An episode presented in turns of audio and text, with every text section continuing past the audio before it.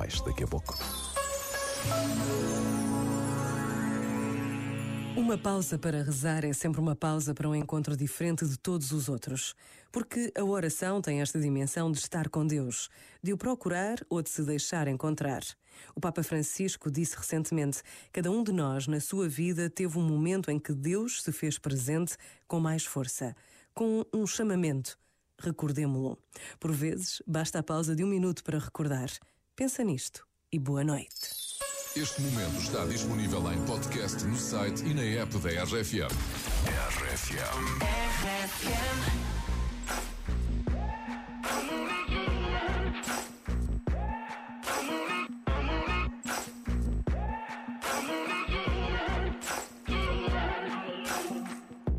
Maybe I'm foolish, maybe I'm blind. Thinking I can see through this and see what's behind. Got no way to prove it, so maybe I'm lying.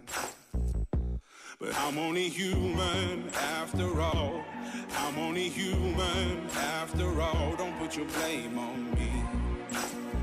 Don't put your blame on me. Take a look in the mirror. What do you see? Do you see it clearer or are you deceived what you believe? Cause I'm only human after all, and you're only human after all. Don't put the blame on me.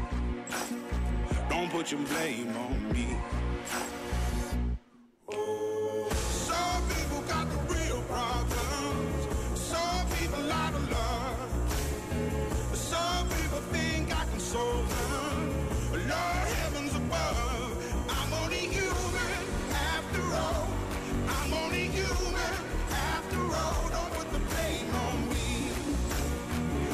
Put the blame on me.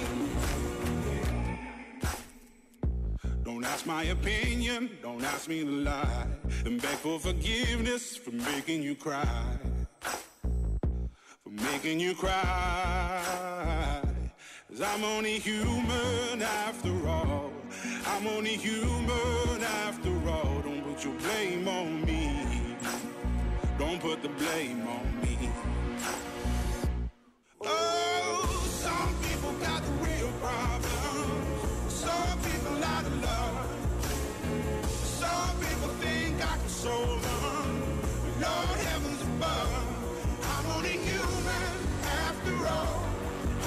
you.